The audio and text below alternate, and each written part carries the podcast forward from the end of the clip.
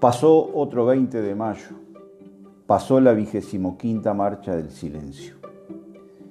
Las imágenes que circulan por las redes emocionan, vienen de todos lados, de cada rincón del Uruguay. En lugares en donde hasta ahora no se había realizado nunca una marcha del silencio, ayer explotaron cantando el himno nacional y diciendo presente ante el nombre de cada uno de los 197 desaparecidos. ¿Dónde están? Fue el reclamo que todavía continúa resonando. Hubo reuniones solemnes en el Parlamento y la sede del honorable directorio del Partido Nacional amaneció con dos grandes imágenes de Héctor Gutiérrez Ruiz y Cecilia Fontana de Heber, recordando a dos mártires del terrorismo de Estado pertenecientes a las filas blancas. Y luego las plazas, las calles, los memoriales, la foto de los 197 desaparecidos y la de los asesinados.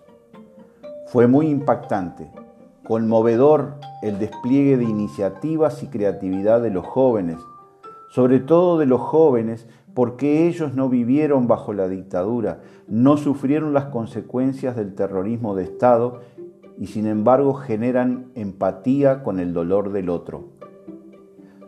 Todavía hay quienes no entienden y levantan voces reclamando por los muertos de la subversión, textuales palabras, o continúan diciendo que a ellos, a sus padres, a sus abuelos, no les pasó nada en dictadura porque no eran sospechosos de nada. Palabras más, palabras menos. Escuchaba una entrevista al fiscal Ricardo Percivale sobre las causas por delitos de lesa humanidad. La Fiscalía especializada en los delitos contra los derechos humanos lleva adelante decenas de causas en las que están investigados un centenar de violadores, torturadores, asesinos. Los más emblemáticos son Gabazo, Cordero, Silveira, etc. Y de pronto surge la pregunta de un oyente, ¿cuándo se van a ocupar de quienes mataron a los cuatro soldados el 18 de mayo de 1972? ¿Cuándo van a enjuiciar a quienes mataron al peón rural Pascasio Báez? La respuesta del fiscal Ricardo Percivale fue muy ajustada a derecho en el marco del Estado de Derecho en el que vivimos en Uruguay. La fiscalía que él dirige se encarga de los delitos cometidos por el Estado y no por particulares. Los delitos de sangre cometidos por particulares fueron y son juzgados por la justicia ordinaria. Fueron, son y deben ser juzgados por las leyes vigentes de acuerdo con la separación de poderes que rigen el Uruguay. Otra cosa son los delitos cometidos por el terrorismo de Estado contra esos 197 detenidos desaparecidos.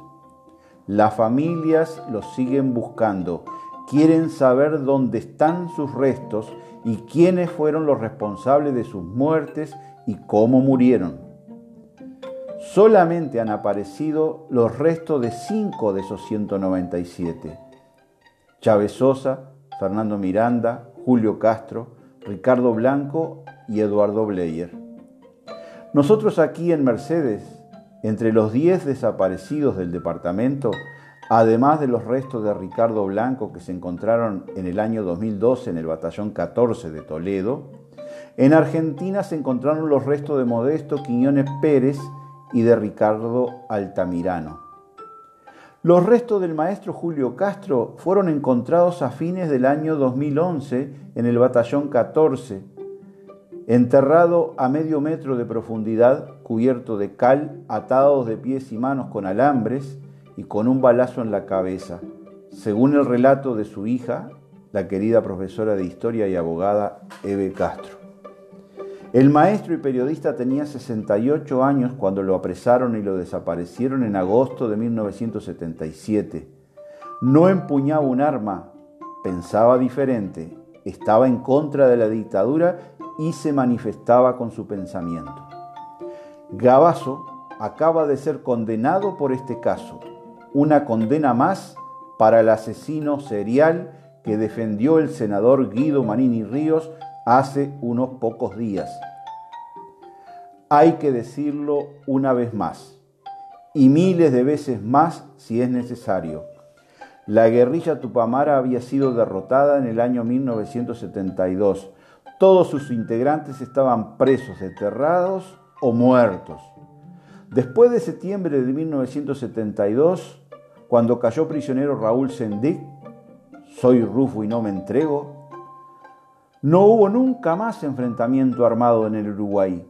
Entre febrero y junio de 1973, cuando se dio el golpe cívico-militar por parte de Juan María Bordaberry y los generales encabezados por Esteban Cristi y el Goyo Álvarez, lo que hubo fue un ejército de ocupación que se dedicó a saquear, violar, robar. Todo esto dicho una y otra vez por Wilson Ferreira Aldunate en los organismos internacionales como la ONU, la OEA y los parlamentos europeos y el Congreso de Estados Unidos.